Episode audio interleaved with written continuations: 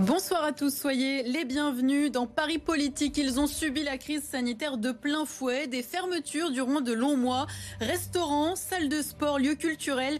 Ils scrutent le calendrier de la réouverture. De premières dates, de premières hypothèses ont été fixées par le Premier ministre Jean Castex ce soir. Qu'attendent ces secteurs très fragilisés durant 30 minutes? Mes invités nous expliqueront quelles sont leurs craintes, leurs espoirs aussi. Paris Politique, c'est parti.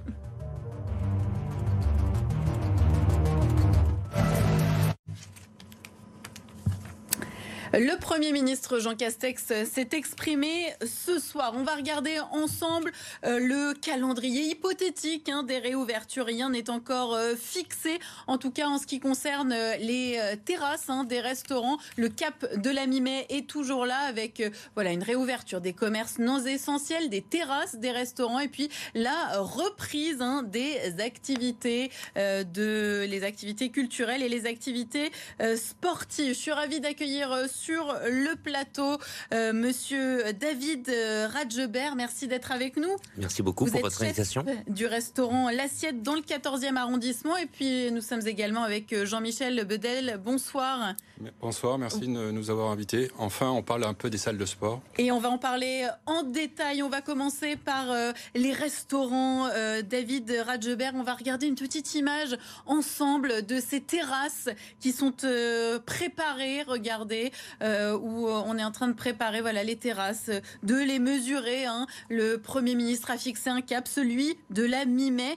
Est-ce que ça sera vous avec la petite calculette euh, dans quelques semaines? Alors écoutez, moi, dans un premier temps, je, ne vais pas ouvrir mon restaurant. L'assiette, je vais... Alors pourquoi? Il y a plusieurs, plusieurs facteurs. la première chose, c'est que moi, j'ai 50% d'étrangers à peu près, euh, des Américains, des Uruguayens, des Brésiliens, des Argentins. Et euh, après, le reste de la, de la clientèle française euh, ont un pouvoir d'achat assez élevé et ne sont, sont tous en résidence secondaire. ce que vous nous dites, c'est que ce n'est pas rentable économiquement. Ce n'est pas rentable économiquement du fait qu'on ne sait pas si, si on aura une table sur deux. Moi, par exemple, sur ma terrasse, j'ai 30 couverts. Si je passe de 30 à 15, déjà là, c'est plus du tout viable. Ressortir tout le personnel euh, du chômage partiel est payé à 100%. Euh, c'est pas, ça marche pas du tout. Et surtout, juillet-août à Paris va être complètement vide. Nous n'aurons pas les étrangers et en plus les Parisiens ont qu'une envie, c'est de partir. Ils vont tous aller sur la Côte d'Azur, au Pays Basque, en Corse. Euh, euh, donc ça va être hyper compliqué. De quoi avez-vous besoin alors pour redémarrer dans de bonnes conditions, du bon pied, on va dire? Eh ben, ce qu'on a, ce qu'on a besoin, c'est déjà de rouvrir à l'intérieur.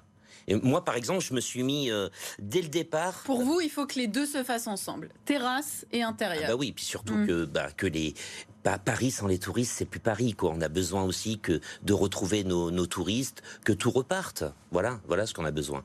Et puis moi, j'ai fait euh, tout, j'ai mis des paravents. Enfin, on était super, euh, super carré dès le départ, et on a fait ça. On a fait des investissements. Pourquoi Pour ouvrir un mois. Alors justement, vous, vos, vos investissements, ce sont lesquels, par exemple? Parce bah, qu'on est bien d'accord, l'épidémie là, elle va pas s'arrêter tout de suite. Donc, hum. il va falloir forcément vous protéger vos équipes et puis les clients aussi. Comment fait-on? Ben déjà, il faudrait. Euh, moi, je suis le pass vaccinal. Je suis assez d'accord pour ça, mais il faudrait, euh, faudrait vacciner quoi. Donc le pass vaccinal, c'est-à-dire présenter un pass en disant j'ai été oui, vacciné. ou, ou une, mmh. attestation avec euh, ce qui, enfin, de ce dont ils ont, mmh. ils ont expliqué sur le, une application sur le téléphone.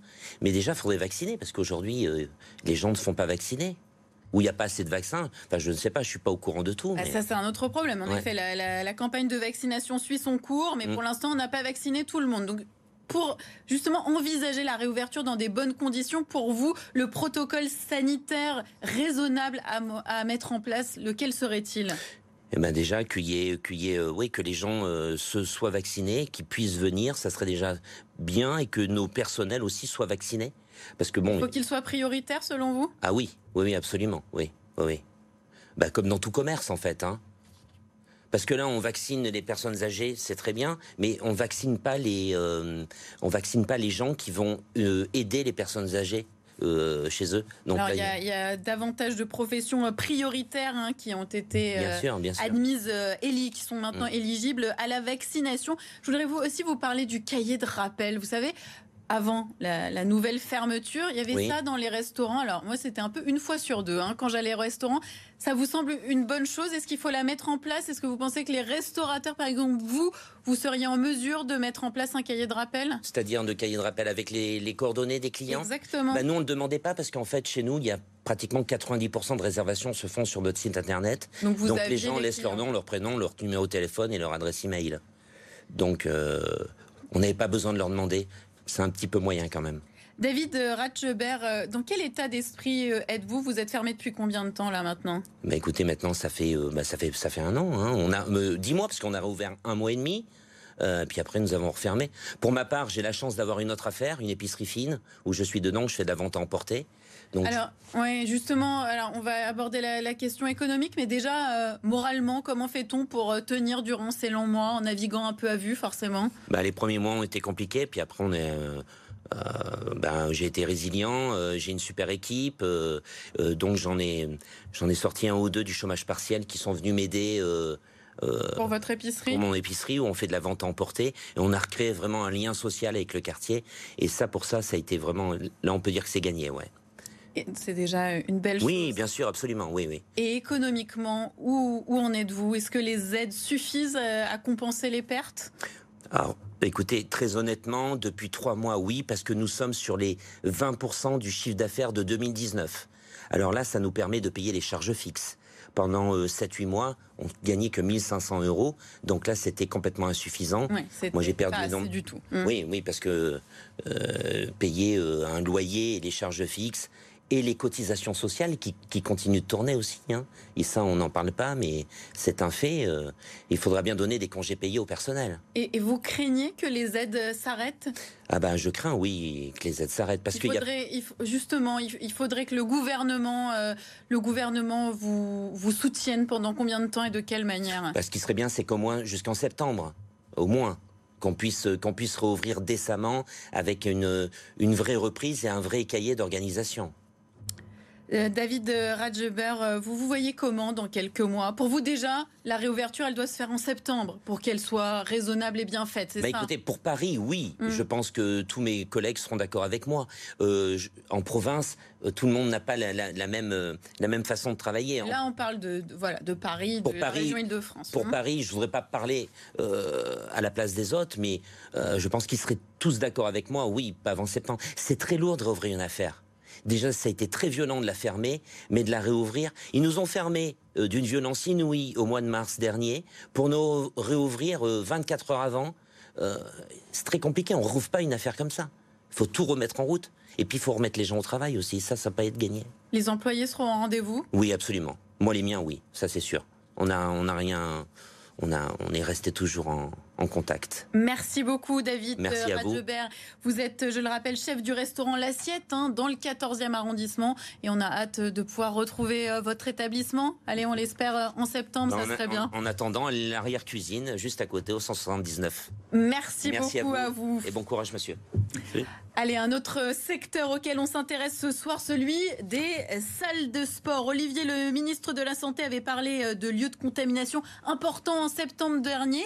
Et ce soir, le Premier ministre Jean Castex a pour la première fois évoqué la reprise de l'activité sportive. Bonsoir euh, Jean-Michel Bédel, merci beaucoup d'être avec nous. Pour vous, c'est déjà une petite victoire que votre secteur ait été évoqué par le Premier ministre? Euh, je, pense que déjà, enfin, on parle de nous un petit peu, euh, on existe, et ça c'est une première victoire. Maintenant, il est indispensable qu'on puisse réouvrir très rapidement. On a accumulé énormément de dettes, l'ensemble des, des centres de remise en forme. Et là, il est essentiel de refaire du sport et aussi pour euh, nos entreprises de réouvrir.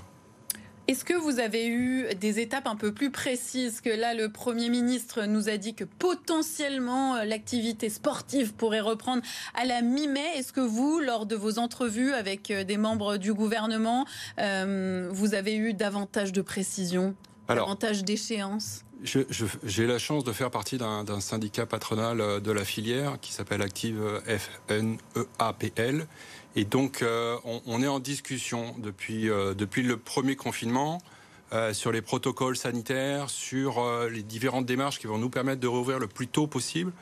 on a le gouvernement de travail depuis quelques, quelques temps sur des, des, protocoles, des étapes pour reprendre. Lesquelles sont-elles ces étapes? Alors, trois étapes normalement. Une qui est annoncée aux alentours de mi-mai euh, pour les personnes prioritaires. Euh, deuxième, avec des jours. Les personnes prioritaires, de qui parle-t-on? Alors, on parle des personnes qui ont des, euh, des pathologies de longue durée, euh, des ALD, et qui vont, qui vont être encadrées par, par des coachs suivis avec des nomenclatures très précises. C'est pas un simple certificat médical qui va permettre d'accéder. Hein. C'est vraiment des gens qui ont besoin de faire une activité. Et puis après, ce serait une reprise normalement progressive de, de l'activité. Vous parliez d'une seconde étape Oui. Donc une seconde étape, mmh. on est encore un peu dans le flou, il y a des choses qui sont proposées par notre syndicat. Euh, mais euh, pour l'instant, rien n'est acté. Alors, sur les aménagements, justement, dans les salles de sport, parce qu'on se dit qu'en effet, ce sont des lieux fermés où potentiellement on ne porte pas de masque, donc danger, forcément, risque de contamination accru. Quels aménagements sont possibles et raisonnables? Alors, il faut être clair. Euh, depuis le début, on a, on a proposé des protocoles. On a fait des études sanitaires par différentes enseignes, par des indépendants, par, par des groupes, par des grandes enseignes, et on n'a détecté aucun cluster. Donc là, enfin, je ne veux pas être euh, extrêmement indélicat, mais euh, il n'est absolument pas prouvé. Au contraire, il est prouvé qu'on euh, n'a pas de cluster, pas de. argument, apparemment, il ne trouve pas écho. Euh, il ne trouve pas écho, mais actuellement, c'est une, c'est mmh. une réalité. On a 7 millions de pratiquants de fitness en France pas de. Donc avançons justement là, on essaye de se projeter vers la réouverture. Qu'est-ce qu'il est possible de faire On a déjà des protocoles qui sont prêts. Euh, on a, on, a, on, a, des protocoles, pas, pas, de, pas de vestiaires collectifs, que des vestiaires individualisés, des, des, des jauges qui sont respectées, des, des, surfaces qui sont divisées pour pouvoir accueillir un certain nombre de personnes, mais avec une, une distance entre les, les uns et les autres. Donc tout ça est déjà prêt, on n'a plus qu'à ouvrir.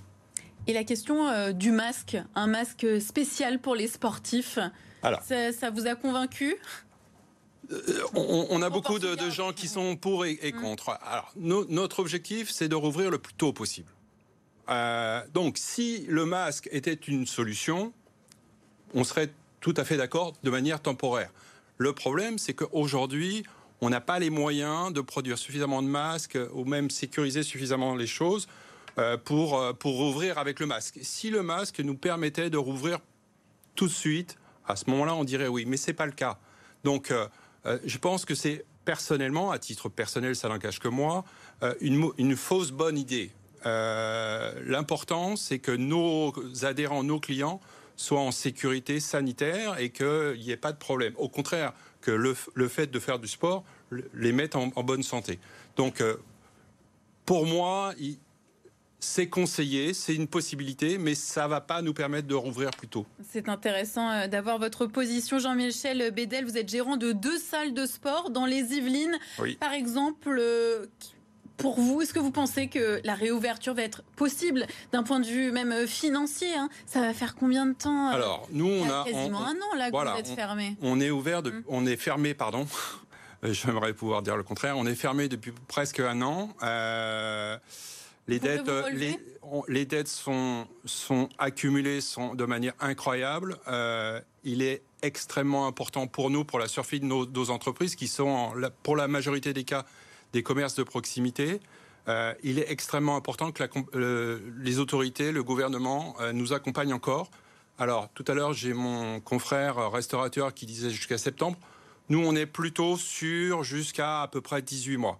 Hein, il faudrait être un accompagnement mois parce que d'aide supplémentaire, complémentaire, progressive certes, mais complémentaire, euh, c'est absolument nécessaire. On a perdu notre filière a perdu entre 30 et 70 de sa base client, et il nous semble nécessaire de pouvoir la récupérer, mais progressivement. Malheureusement, en plus, si on rouvre maintenant, mmh. c'est une saison euh, euh, d'été, et les gens vont aller à l'extérieur, etc. Donc, c'est pas possible. Il va falloir être accompagné. Sinon, c'est la mort d'énormément de salles de remise en forme. Merci beaucoup Jean-Michel Bédel d'être venu euh, témoigner. Euh, Merci à vous de nous avoir donné la parole. D'être venu parler de votre, de votre secteur. Dans Paris Politique, ce soir, on déquipe le calendrier des réouvertures avec les principaux concernés. On va regarder hein, les dernières annonces de Jean Castex ce soir, le Premier ministre qui a maintenu le cap de la mi-mai avec euh, une possible réouverture euh, des commerces non essentiels, une réouverture des terrasses et restaurants et puis la reprise de l'activité sportive et la reprise des euh, lieux culturels. Mathias Signé, merci beaucoup de nous avoir rejoints sur le plateau de Paris Politique. Vous êtes directeur du théâtre d'Alérac, pardon. La comédie d'Alérac, oui, tout à fait. Dans le deuxième arrondissement, donc c'est un théâtre d'une trentaine de places. Émeric, chef d'hôtel, nous a également rejoint. Bonsoir et merci beaucoup d'être avec nous ce soir. Vous êtes patron de la boîte de nuit chez Moon dans le 9e arrondissement.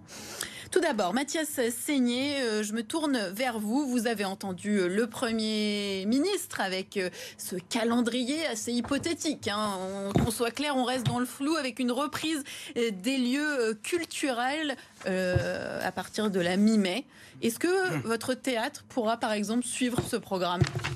Alors déjà, on est content euh, d'avoir une, de voir un peu le bout du tunnel, d'avoir un mmh. début de réponse.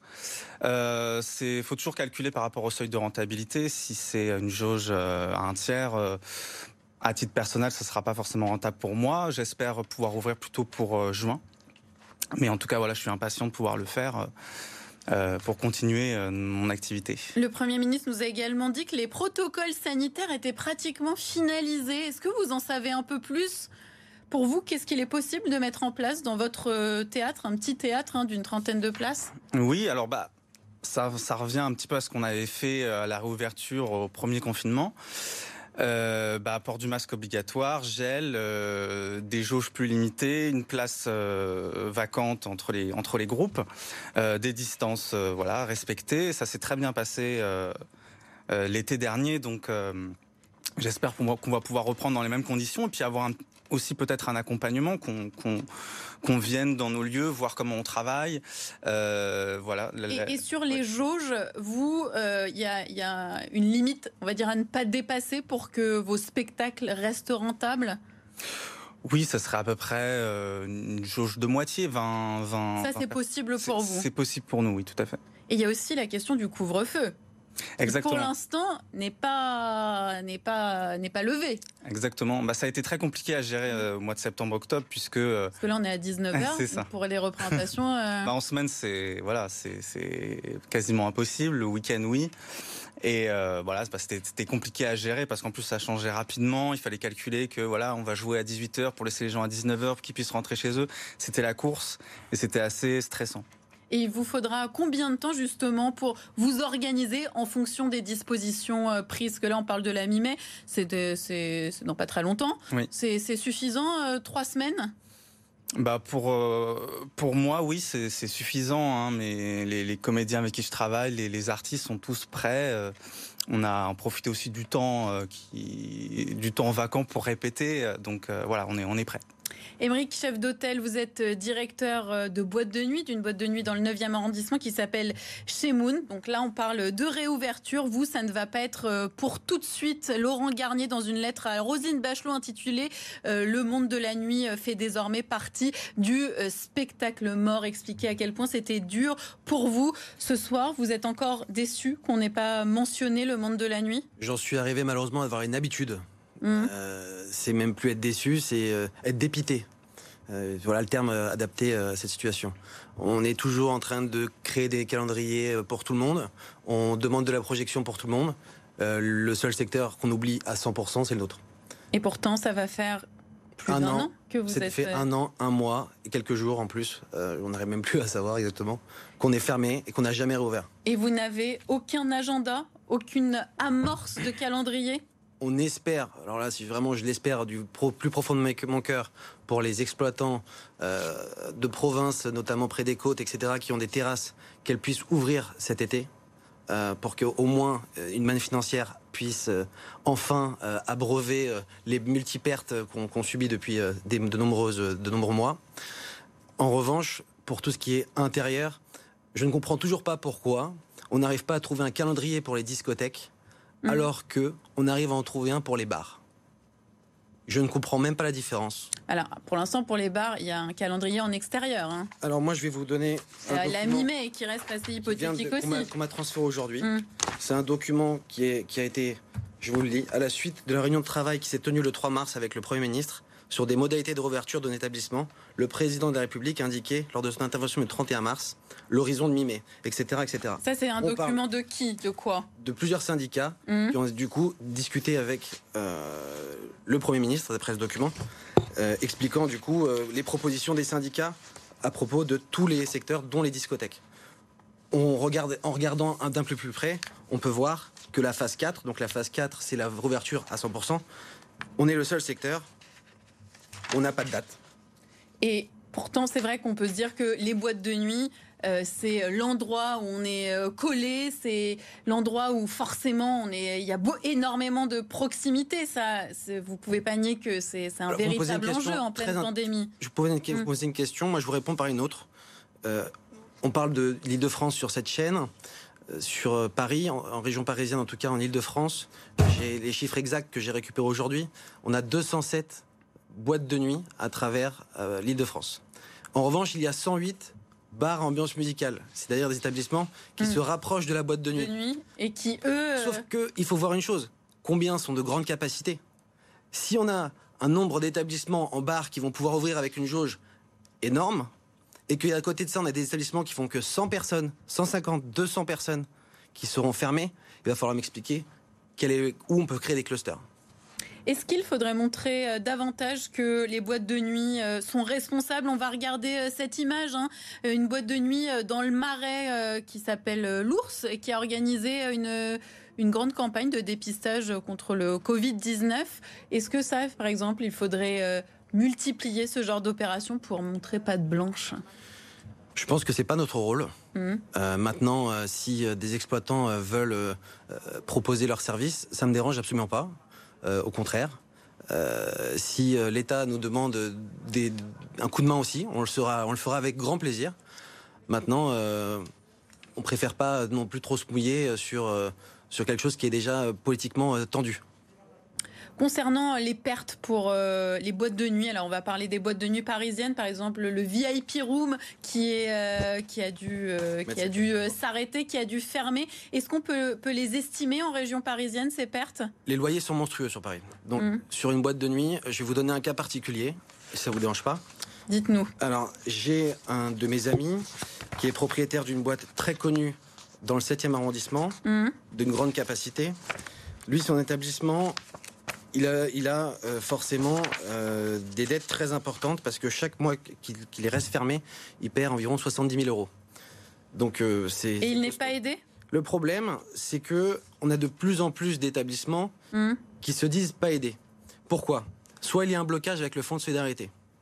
Et lors d'un blocage avec le fonds de solidarité, il faut justifier pour le pourquoi, pourquoi on a le droit d'accéder à ce fonds de Donc il y a différents blocages et les aides ne, ne parviennent pas euh, forcément. Le problème, c'est que le Mm. délai entre la demande de déblocage et la réponse du, du service des impôts est tellement long sur Paris qu'on est bloqué et qu'on reste bloqué. Mathias Seigné, c'est c'est intéressant. Est-ce que vous, en tant que, que directeur de théâtre, vous avez aussi l'impression que parfois les aides ne suivent pas, que c'est compliqué pour un théâtre privé? Oui, à titre personnel, euh, comme ma structure est assez jeune, euh, nous, ça a été très compliqué d'avoir des aides. En plus, euh, c'est pas forcément mon métier à la base. Moi, je, je viens du, du monde artistique, donc euh, euh, Vous c'est plonger là-dedans, c'est pas forcément facile. Voilà, en fait, euh, Mm. j'ai la chance d'avoir euh, un propriétaire euh, qui est compréhensif. Mais voilà, c'est ce qui me permet de pouvoir tenir.